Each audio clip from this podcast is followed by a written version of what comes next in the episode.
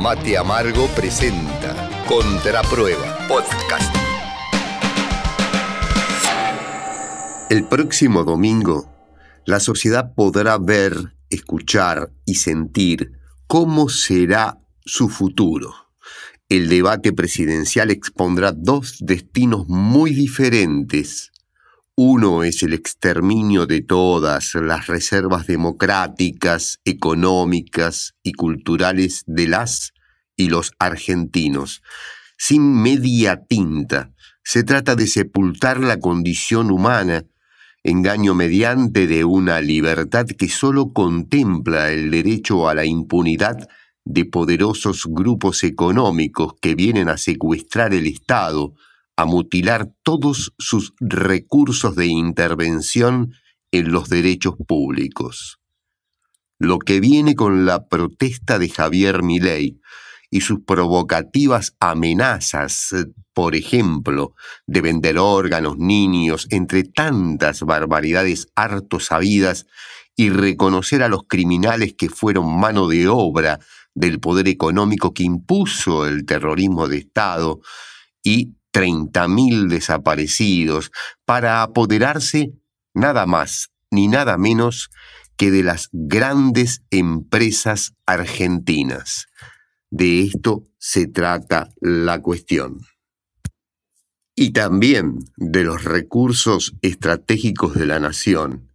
Ahí está la madre de la gran batalla, la hermana del león domado por la mafia empresarial nacional y transnacional, Hablo de Victoria Villarruel, oscuro cerebro político de Milei, quien maneja los hilos detrás de las sombras del candidato, reivindica la dictadura y se pone, por ejemplo, en contra de cualquier lógica con respecto a temas como el aborto, las bodas gay, entre muchos planteos de la época de la Inquisición, aquella que fue creada, recordemos porque viene bien, allá en España, 1478.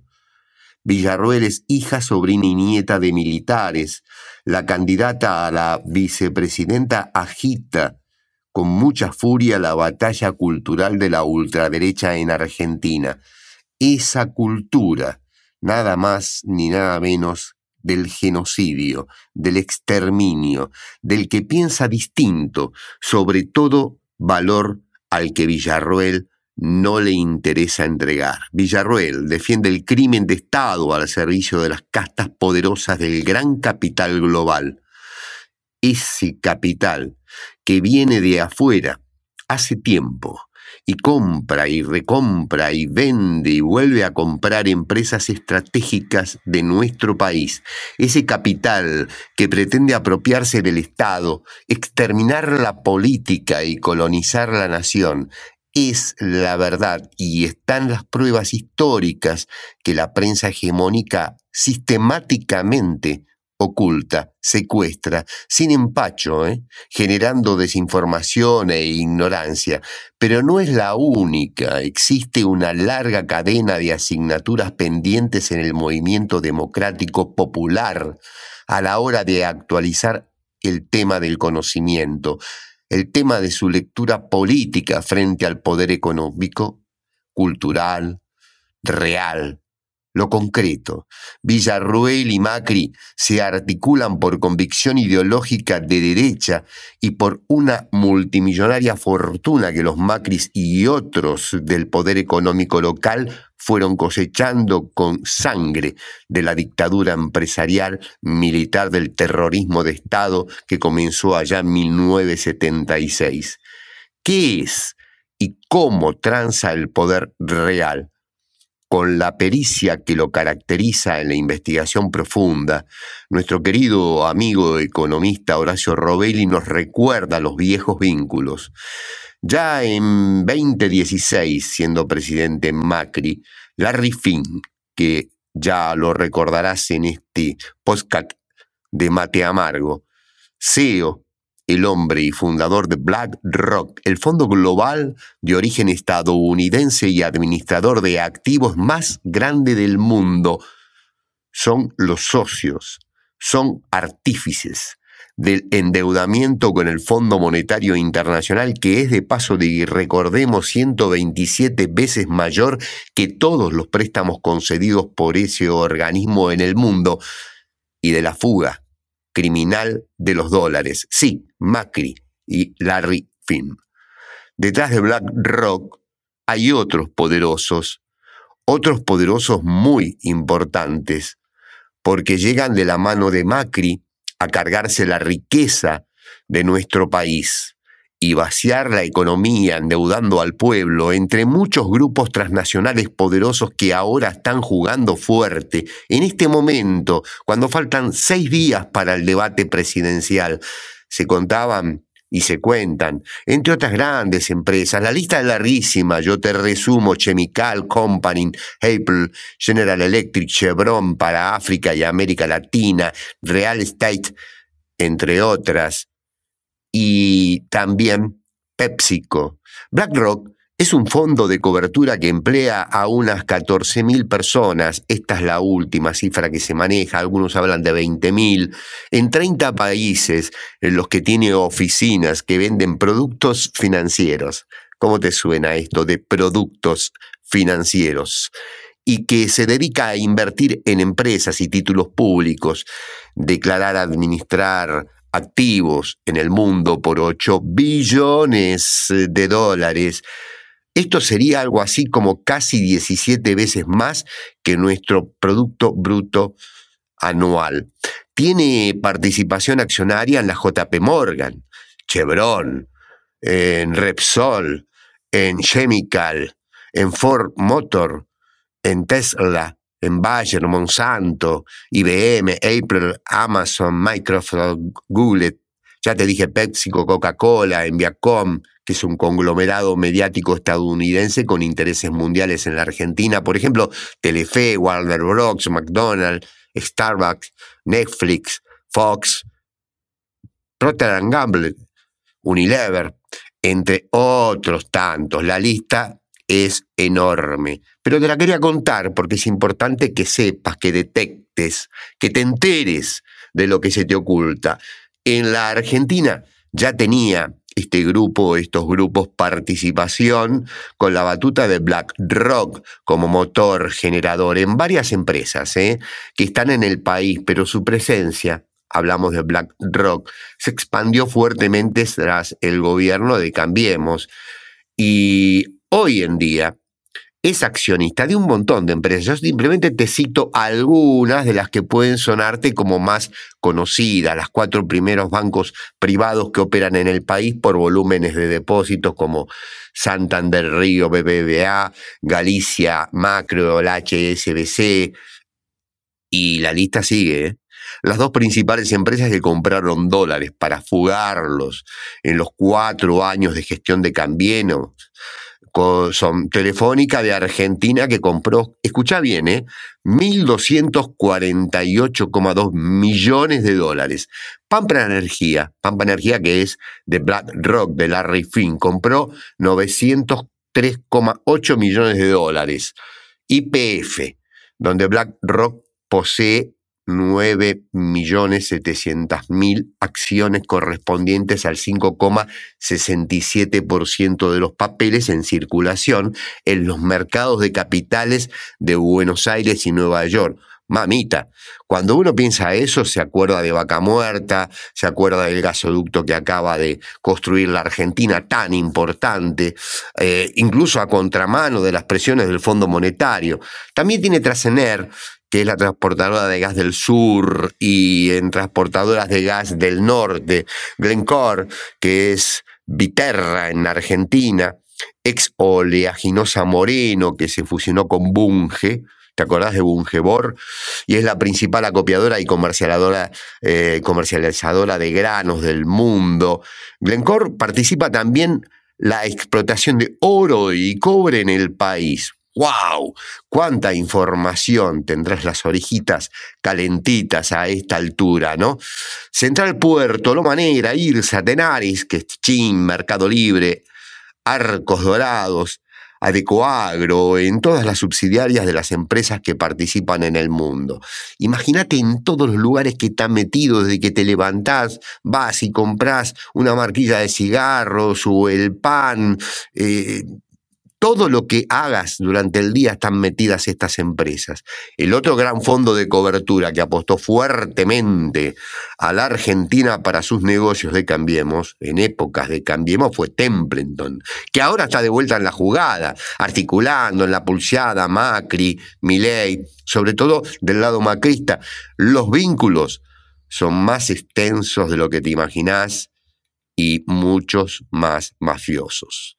La otra propuesta enfoca en el candidato de Unión por la Patria, Sergio Massa, quien trabaja con, digamos, una inteligencia inédita en la historia de las confrontaciones electorales del peronismo de hace, yo te diría, 20 años a esta parte, con inteligencia y mucha muñeca en el diálogo con aquellos ciudadanos que hoy son parte de ese 8, algunos hablan de un 7% del voto en blanco. Massa jugó, juega fuerte en esa búsqueda, en ese diálogo, en ese hacer que haya unida y vuelta para la comprensión y no votar en blanco o no votar a mi ley. Massa también jugó en estos días una fuerte noticia, una jugada política que impactó a la derecha, que tiene que ver con el anuncio de que el Fondo Monetario llega en próximos días para investigar el 66% del préstamo concedido a Macri y que fue fugado. ¿Cuál es el destino de esos 45 mil millones de dólares? De paso, también digamos que ya venía más advirtiendo que no iban a dejar las cosas como están con el fondo. Si yo soy gobierno, voy a juntar y voy a hacer lo que hizo Néstor Kirchner para que el fondo no venga más a la Argentina. ¿Recuerdan? El nerviosismo entonces en el núcleo duro de Macri es grande apresuró la presión sobre jueces amigos en los últimos días para intentar golpes de efecto, carpetazos con causa, que la prensa amiga tira y tira, solo en potencial, ¿eh? si lees bien, en caso de que estés acostumbrado o ya perdiste la costumbre de leer, vas a ver que toda la información es en potencial. ¿Por qué? Porque tiene nulidad probatoria, por lo menos, de manera tangible hasta el presente. La otra emergencia que tiene es que necesita elevar lo más que pueda a mi ley, que por momentos se estanca, para asegurarse no caer en la derrota y no caer en un juicio por defraudación que ya se está gestando y traición a la patria que podría ponerlo con el trajecito a rayas. Sobre esto hay mucha especulación. Eh, en estos días, justamente, el candidato de Unión por la Patria le pidió al señor presidente, a Alberto Fernández, que ordene, lo puede hacer el titular del Ejecutivo, a el Parlamento para que eh, retenga, para que demore el juicio a los jueces impunes jueces de la Corte Suprema. Es una jugada porque tiene lectura masa de cómo se están moviendo los oponentes. En tanto se mueve en varios frentes de votantes segmentados y recupera esa parte del peronismo no menor, ¿eh? que le fue reacio al gobierno del Frente de Todos. Massa promete un Estado dispuesto a saldar la deuda de la promesa electoral del 2019, distribuir riqueza potenciar empleo, consumo y generar el crecimiento pyme con el objetivo de competitividad y consumo. Sabe que la batalla por la exportación y en equilibrio con la importación para tener dólares, requiere pulso, y pulso y articulación de acuerdos, también mucha inventiva política, no la vieja lógica de la política que hemos visto hasta ahora, o coraje político, habría que agregar. En esa dirección se construyen las alianzas en el fragor electoral. Sí, el megáfono de la oposición viene rifando ideas y cinismos y mentiras, diciéndote que te vengas al circo. Allá en el fondo se escucha en los grandes medios hegemónicos ese megáfono, pero mientras el megáfono funciona, el gobierno de unidad nacional, compleja ecuación esta del gobierno de unidad nacional, pero salida para el espanto criminal de quienes vienen a prender fuego el país y cargarse, como siempre hicieron, todas las riquezas, matando la constitución, los derechos, transformando el país en una republiqueta de los fondos buitres, y el megáfono que te insiste que no, que vienen por tu felicidad, que vienen por tu libertad, que vienen para darte lo que vos necesitas, que es hacer lo que se te cante. Si querés vender un órgano, lo vendés. Si nadie te da pelota, ponete a hacer un pocito y hacete una cloaca en la puerta de tu casa. Esa enormes guarangadas realmente carentes de todo tipo de inteligencia crítica, ponen en juego tu destino. Se juegan dos destinos, abrir un camino de una democracia renovada, profunda, que la necesitamos y que no viene sin lucha, que no viene sin disputa, que no viene sin inteligencia crítica, que no viene sin la calidad de poner la escucha al servicio del otro y tener la habilidad de hacer la trama, de tejer la comprensión, de descubrir la historia y lo que está oculto para entender qué pertenencia tenemos, de dónde está el lugar de nuestra identidad. ¿Cómo es eso de la identidad que tiene una dinámica, que tiene una transmutación, que tiene una transformación, que no está estática y que eso implica una gran riqueza a la hora de producirnos políticamente? ¿Cuánto hay que recuperar, no? pero dentro de un Estado de derecho democrático con educación política. Massa no te juega solo. El peronismo tampoco, a pesar de sus disidencias y culturas e intereses atravesados, a pesar de los semáforos de la oposición y de los medios hegemónicos con lo cual intentan destrozar todos los días cualquier idea que se les oponga, lo sostiene una visión integrada al mundo presente, a este peronismo que recuperó cierta mística, que no es menor, y salir al cara cara con el pueblo que lo castigó por haber prometido cosas que no cumplió. Y la pelea con la geopolítica que está en disputa, sin la que si no la comprendes, estás destruido, estás liquidado, porque hoy el mundo es la geopolítica, por eso no podés alejarte de la unidad de acción con un pueblo querido y además en proceso democrático con la presidencia de Lula como es Brasil. No podés ignorar los BRICS, donde están todos, los que ellos dicen que deben irse, pero también adentro de ese BRIC están los que a ellos los están bancando para que vengan por derecha a fanarse el país. Entonces, hablemos claro, la geopolítica, decíamos, los une al peronismo, a la unión compleja, heterogénea de Unión por la Patria, el retorno del Estado benefactor pero eso es muy largo de explicar. Ya hablaremos porque no es darte una dádiva, es intervenir en la economía, motor de los derechos y garantías, de la ciencia, del conocimiento, del acceso a los derechos plenos, el músculo para articular un poder capaz de jugar en toda la cancha, che, a ese extraordinario poder económico buitre y a ellos inclinarle la cancha, a los que desde hace tiempo se vienen quedando con el control político, con la gestión de la desinformación y la amputación de la memoria nacional.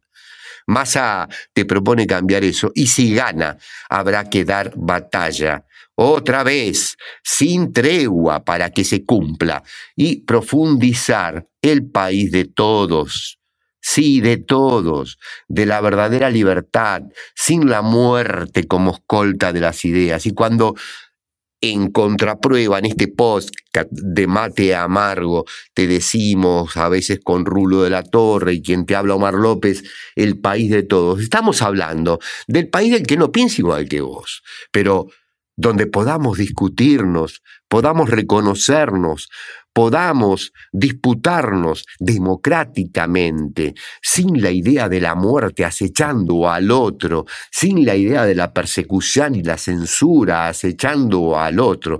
¿Cuánto queda abierto en este escenario si llega a ganar el candidato de Unión por la Patria? ¿Cuánto se cierra y se abre la noche si llega a ganar lo peor que la derecha ha parido últimamente, que es lo necio, que es lo absurdo, que es lo impune, que es lo criminal? No te pierdas el debate, no te pierdas de escuchar, no te pierdas de pensar por favor, es muy necesario, por la libertad y por los hijos que de tus hijos vengan.